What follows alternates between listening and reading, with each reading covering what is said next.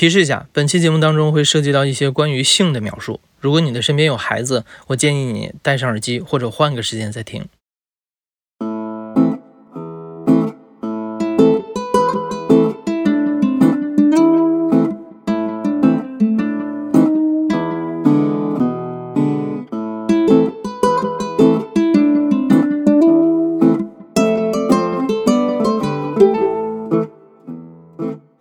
欢迎收听故事 FM，我是艾哲，一个收集故事的人。在这里，我们用你的声音讲述你的故事。每周一、三、五，咱们不见不散。在往期节目当中啊，我们听过了女主播、榜一大哥、夜场女孩和虚拟女友的故事。在这些故事里，女性往往都是被放在一个服务提供者的角色，她们被消费、被凝视，并为男性提供某种虚拟的陪伴、消遣和性的幻想。而男性则是一个消费者，甚至是金钱和权力的上位者。但如果性别反转啊，当男性成为橱窗里被挑选的洋娃娃的时候，情况会有什么不同呢？那些购买服务的女性消费者又有哪些需求和欲望呢？今天我们想讲述的是游戏陪玩这个行业里的故事。游戏陪玩也被称之为陪陪，而他们的客户被称作是老板。今天的讲述人泡菜就是一位男陪陪。第一个显而易见的区别是，男女陪陪在对待自己老板的态度上差别非常大。大家好，我是阿菜，我是一名游戏陪玩兼声音主播。我所了解的百分之九十五的女孩子就是女陪陪，她们遇到了老板跟她去讲。有线下的这样的东西的时候，他们要么是拉黑，要么就是拒绝。他会觉得，哎，你这个老板这个消费几个臭钱，谁没有谁没几个钱啊？你就跟我恶心，跟我讲黄段子，跟我聊骚，跟我讲这些恶心东西，给我发这些恶心的照片，我就当时我这个钱我都不挣了，我这个单子我就退了。或者是什么？或者他就会专门搞一个，就是自己的小号，去专门去。运营这些老板去只是挣钱，不想让他们去踏入自己的现实的生活、真实的一个生活的一个人设。男陪陪他巴不得这个女老板去聊骚他，他巴不得你去跟他走线下，更多的去发展不一样的关系。甚至我有一个朋友，他是也是一个陪陪，然后他自己是一个自由职业者，他是一个全职的一个陪陪，可以全国各地飞。就可可能一周两周，就会给我发很多很多他跟老板的照片，线下的这种约炮啊，这种感觉的这种视频，他就觉得他这个是跟我炫耀的一个资本，是跟我聊天的一种谈资。去年年初的时候，因为欠了一些钱，泡菜在朋友的推荐下开始做游戏陪玩，希望能赚点外快。在陪玩软件上挑选心仪的陪陪，按照时长来下单，就会有人陪你语音聊天、打游戏上分，这是摆在明面上的事儿。泡菜最初的几周也的确是这么过来的，但是你也应该很容易就能想到啊，这种职业是非常容易产生灰色收入的。泡菜也很快就明白了这一点。差不多一个月之后，泡菜考取了这个平台的声优标签。想获得这个技能标签，并没有那么容易，考试名额需要抢。而且不是人人都能过。后来泡菜又陆续考了主持和歌手的标签，有了这些标签的加持，越来越多的女老板开始找上泡菜，而他们的目的当然不只是玩游戏。因为第一，我不是一个技术配，就是我不会保证这个游戏一定会胜，我不是这样的。我在一开始跳单的时候，我就会说。啊，可能我会吹拉弹唱，我会刀枪棍棒斧钺钩叉，但是我不一定带你赢。如果他想要去，只是想单纯的想得到这场游戏的胜利，他也就不会去选择我。找我打游戏的女生、女孩子，就假如一百个人的话，可能会有八十八个人是想跟我谈恋爱，然后他又会每天去要求你，他会给你每天。发早安、午安、晚安，会给你关心你，会问你吃饭没干嘛。但是其实我真的没有时间去回复他，因为人太多了。然后我可能一天就会回他两三句啊、三四句啊，他就会觉得是不是我给你的钱不够，是不是我给你下单不够？你一直觉得我没有很多的时间去陪你。甚至还有很多的一些女老板会给我下很多很多的单子，就比如说他今天会给我下十单、下二十单，但是他不会找我打游戏，他说你今天不要去接别人的单子了，你今天去休息，你今天去睡觉，你今天去吃饭，就是他会给你很多很多游戏超过游戏以外的一些金额，会给你身上砸钱。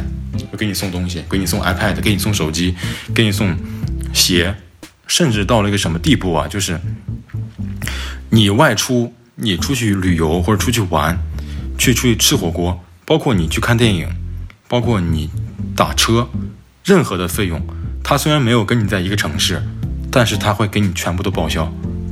对这个女生，她是很强势的，你知道吧？我一直都是比较被动的一个状态。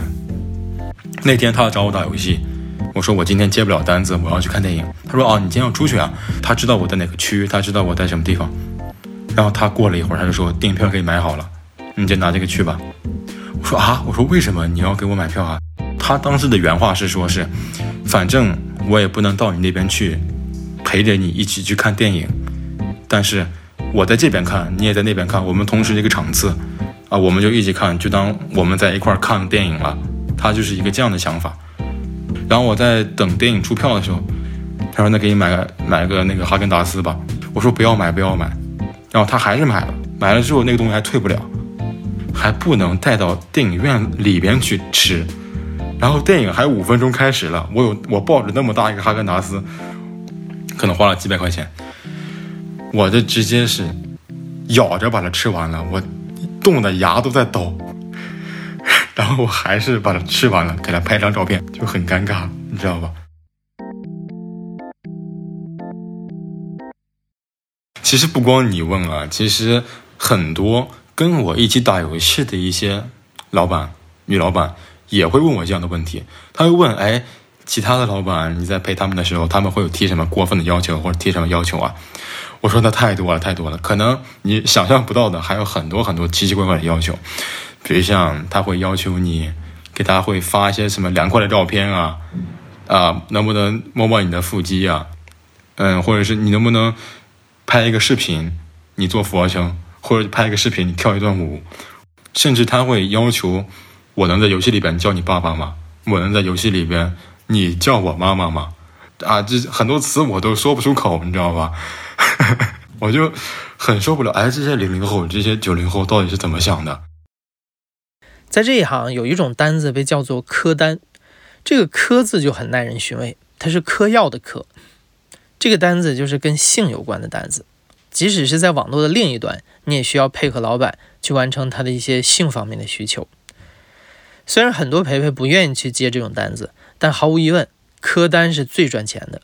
不仅仅是需要完成的内容，甚至连语音还是视频，前置摄像头还是后置摄像头，都会是不同的价钱。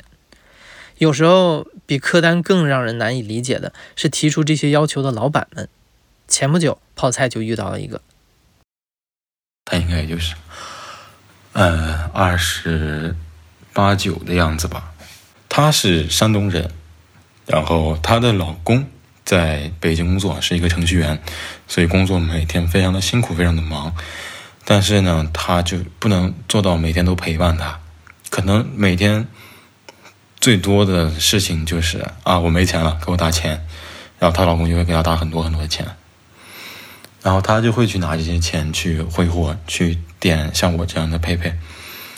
那天我正在日常的聊天的时候，他突然给我发消息，给我发了两张那个头像，他说你把这个头像换上去，一天给你一百。我说这个是情侣头像吗？他说是，然后我就换了，换了之后我把钱收了。然后他就把我拉到一个群里边，然后我发现哇，群里边所有的男生都是这个头像，等于他能同时跟七八个男孩子一样的都是青头，他聚集的这样子是一种炫富的感觉，就是哎，我倍儿有面子，我可以同时拥有这么多男陪，只为我一个人服务，不会去接其他老板的生意，我叫他们去打游戏，他们可以随随叫随到，所以他就达到他这样的一种。怎么说一种征服欲吧？其实我个人我自己其实还是挺尴尬、挺难为情的，我们就不是一个活生生的人了，我们就像是摆在那种橱柜里边的洋娃娃的那种感觉一样，然后供他去挑选。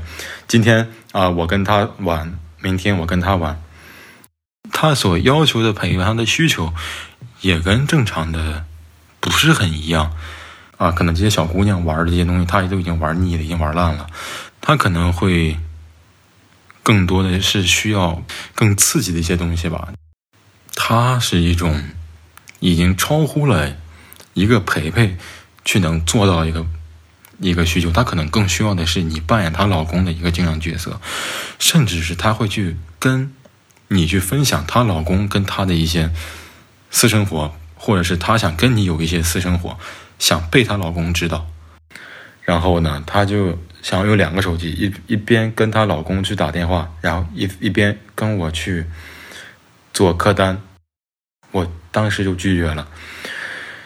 我说：“ 这个我，你是不是电影看多了？我真接受不了这个样子。”后来，这个老板又在要求他的陪陪们去山东找他，泡菜很快又拒绝了。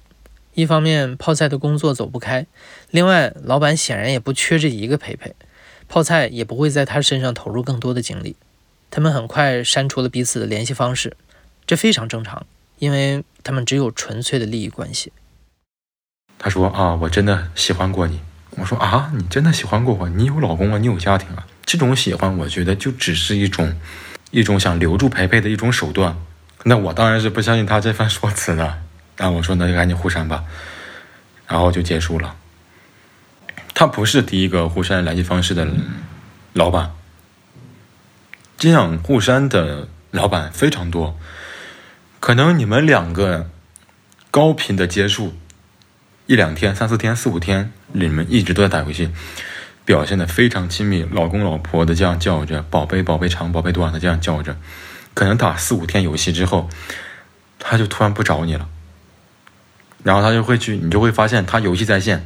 他正在组队中啊，你就知道了啊，他现在有了新的目标了，他要去跟新的佩佩去聊天了，那你就很明白了，你这个老板已经失去了，他已经对你已经失去兴趣了，然后你就不用理他了，他也不会去来找你了。新鲜感、刺激和性，这些都是爱当中最容易用金钱换到的一部分，如今成了爱的替代品，而网络则起到了放大器的作用，说出爱这个字变得随意和廉价。珍贵的东西并没有因为表达的容易而变得更加常见。即使大部分的单子都充满了暧昧的色彩，但还是有那么一部分女老板，她们并不寻求刺激和消遣，而是想为自己难以言说的秘密寻找一个出口。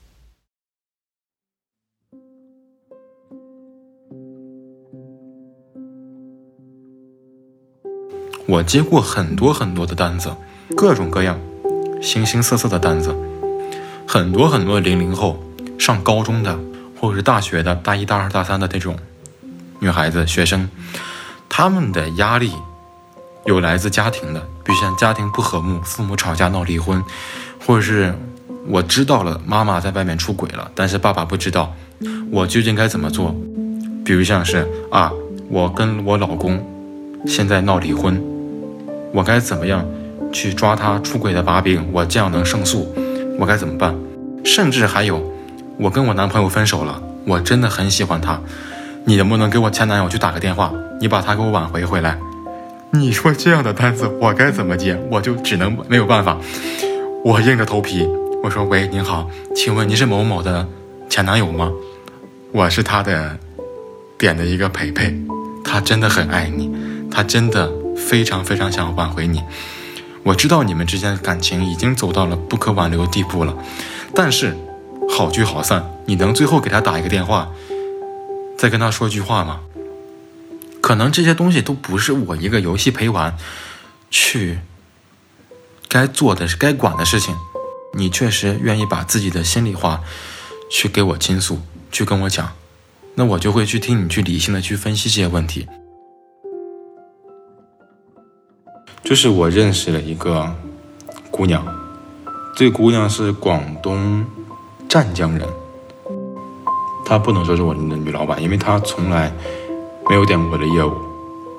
她是在在我做游戏陪玩的时候，他是有有一个那种在抢单派单厅里边看到我认识我，然后他自己一个是比较悲观，然后一个是他体弱多病，但是他对我的那种依赖性是很强很强的。他在我做直播的时候，包括在比心做陪玩的时候，都会去关注我，去陪我。但是当时我也对他不是非常非常的注意，但是他经常会来看我，他对我主页的访问量已经是九百九十九次了，然后他有时候会晚上深夜喝醉了会给我打电话，他的房间只对我开放，就他的那个笔记上的那个房间只对我开放，只有我能进去，不管是在什么时候，他那个他永远在房间里边，我只要随时进那个房间，他就能。他可能过一两秒、两三秒，啊，我在这样子，跟我就是我不希望他再有更多的那个对我有更多的依赖。我们当时就把东西讲清楚了，我跟他讲清楚了，然后我也不希望我们会发生更多东西，也就都删了。但是他还会给我发短信。他十月份的时候，他做手术，他在进手术室手术室之前就会给我发短信。那如果我这次手术不成功，出不来的话，就是你好好照顾自己啊，然后就当我从来没有来过。你说这种短信我看了，我能不回复他吗？我肯定会，我就会祝福他手术顺利，你一定可以那个啥，不要说傻话，你肯定是可以成功的。然后他可能手术做成功了，然后他就可能依赖性就会更强，但是我会刻意的去避开，因为我觉得这样是不对的，是。比较病态的，他不应该在网上去找这样的一个陪伴，一个港湾，他应该去在现实生活中去找一个这样的。因为我毕竟不靠谱，但是我在逃避这个人，因为我知道跟他肯定是没有结果的，我不想去伤害他，所以我希望他能及时止损。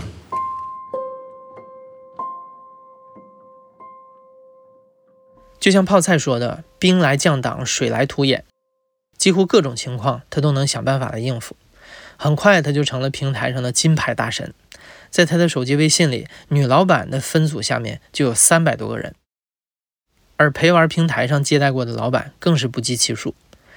这对泡菜最显著的改变是，他快要失去自己的生活了。泡菜只是一个兼职陪陪，他是有自己全职工作的。”每天下午两三点开始，就陆续有老板开始联系泡菜，预约他晚上下班后的时间。六点一下班，甚至饭都顾不上吃，泡菜就开始接单。有时候甚至会接单到天亮，没办法休息，直接去工作。而更重要的是，这个每天在无数女人面前甜言蜜语的虚拟男友，他是有女朋友的。起初，泡菜在跟女友坦白自己在做陪玩的时候，女友是非常支持的。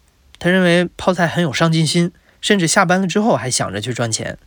他单纯的以为陪玩就是打打游戏而已，并不知道这一行的水有多深。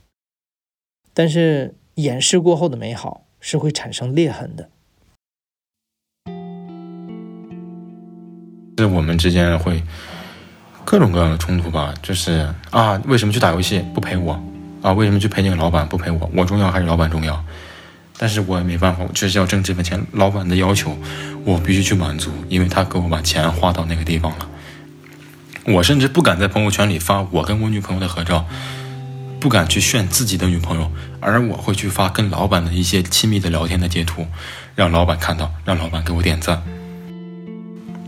其实我一开始一直都是在寻找两个人、两个东西、两个事情的一个平衡。怎么样才能把两个都顾全到？怎么能把女朋友也哄好？怎么也能把老板那边照顾好？但是现实确实就是做不到，不可能的事情。当时我想了很久，甚至有天晚上我整夜都没睡觉，我都觉得我在想，这些老板他能带给我什么？他可能只能带给我一一时的金钱和一时的陪伴，但是我女朋友可能会。以后跟我结婚，会陪我一辈子，甚至会陪我更长的时间。我应该怎么去抉择？甚至我当时就在我的那个 A P P 的主页上，我把所有的动态都删掉了，头像也换成黑白的了。我就说，呃，我不做了，我就是退游了，我暂退了。然后呢，我就真的是消失了。那个时候我消失了能有个两三周吧。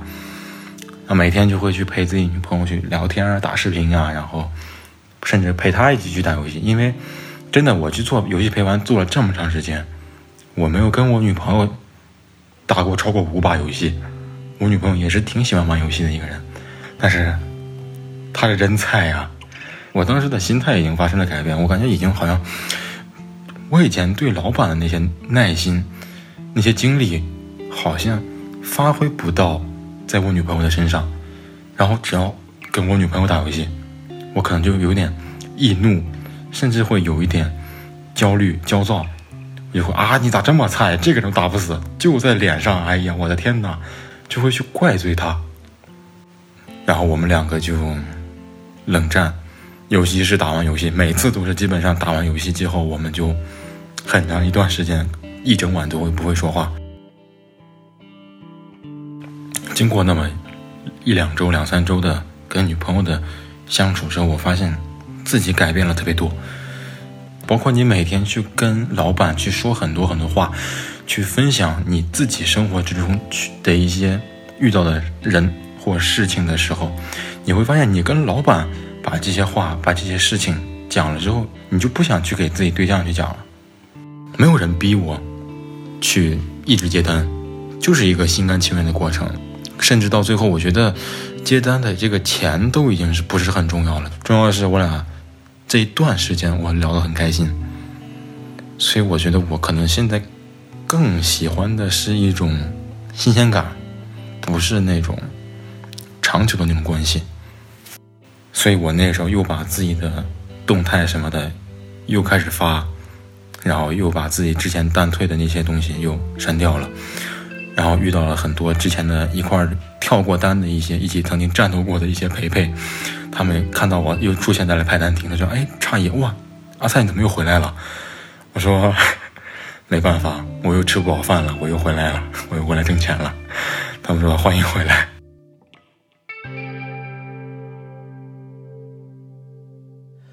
泡菜从来没有向女朋友坦白过他配合女老板们所做的一切。但没有人会觉得这一切很正常，积蓄已久的情绪在等待爆发的那一天，而这一切只差一个导火索。他平时也会在直播间里去蹲着我，就守着我，但是我知道他这个号他在，他在的时候我肯定会非常非常的收敛，不为所动一点。然后，但是他那天是开了一个小号进来的，我不知道那个人是他。然后这个时候刚好我的一个女老板去点了我一个。表白的业务，就是他给我刷了很多钱，他希望我当着所有的人面去给他做一个表白。他当时没有说话，他当时就在下面打字，他在下面打字就说：“这个人是谁？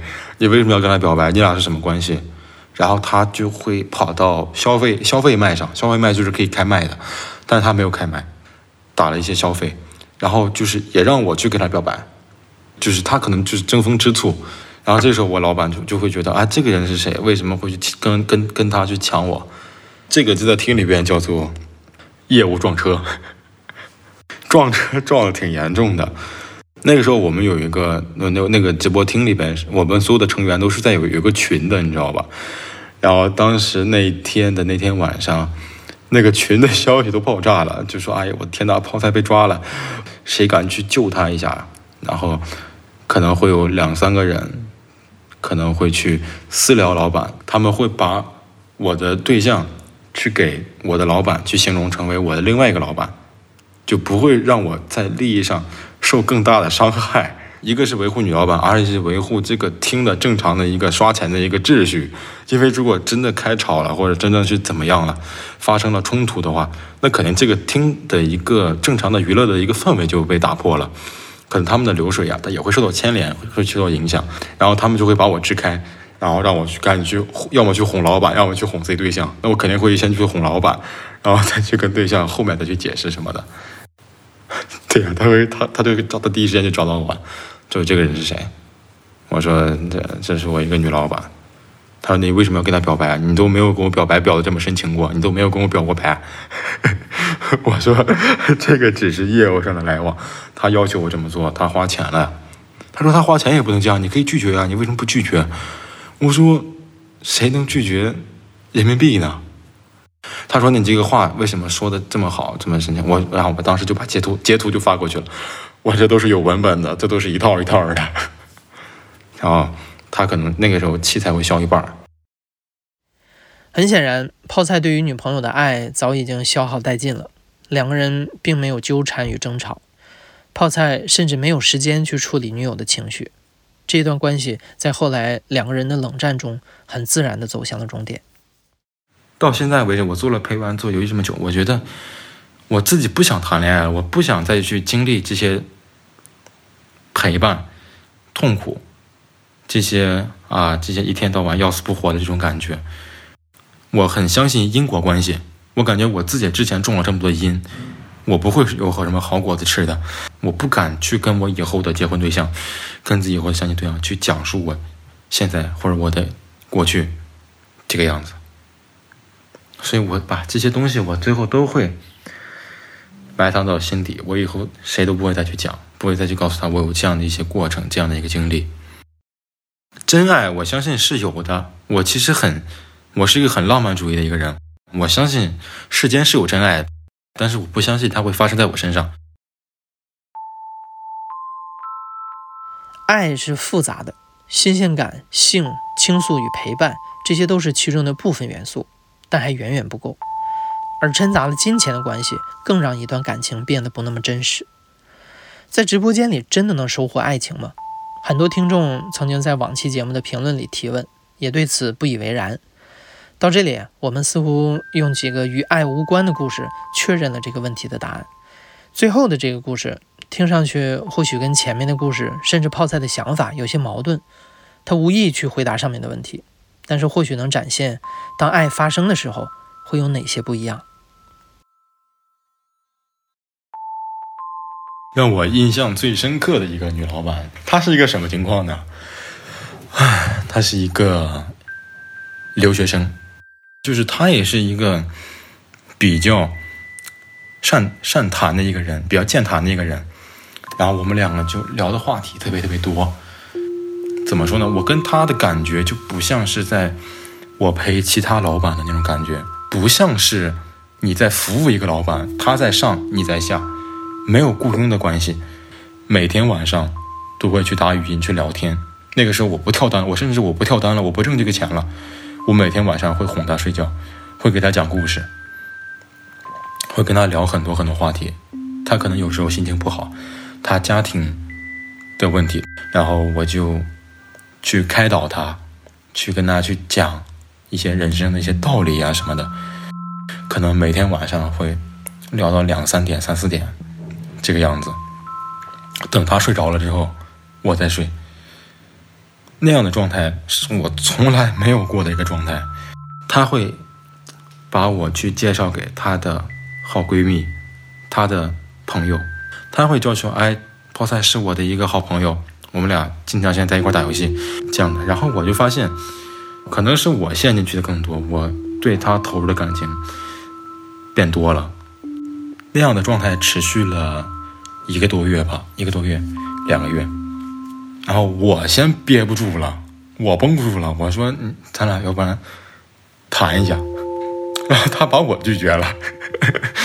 我第一次在网络上被人拒绝，我一直都觉得，哎呀，我的天哪！以前都是我拒绝别人，他这次拒绝我。虽然他拒绝了，但我我俩之间还在聊天。他也想跟我在一起，他也是喜欢我的。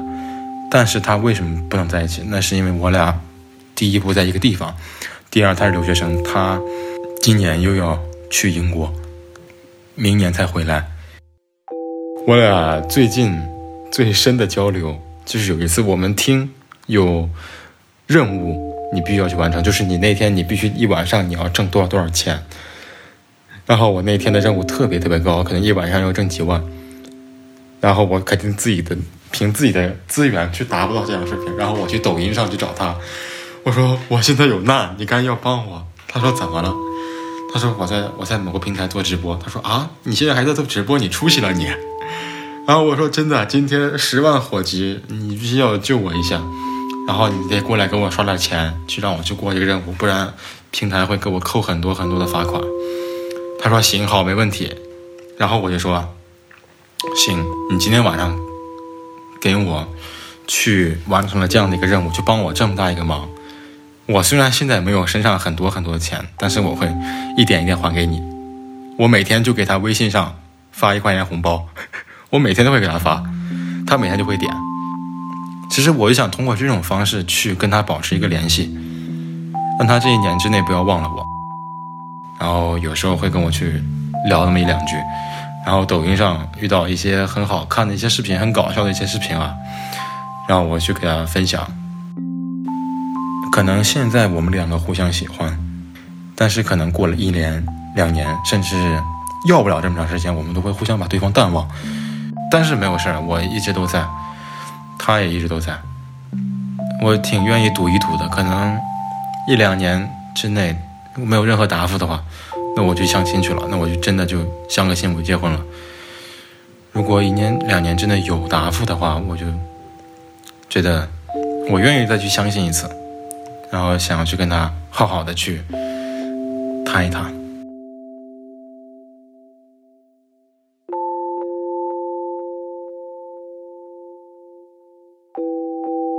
你现在正在收听的是《亲历者自述》的声音节目故事 FM，我是主播哲。本期节目由张一周制作，声音设计桑泉，编辑林峰。感谢你的收听，咱们下期再见。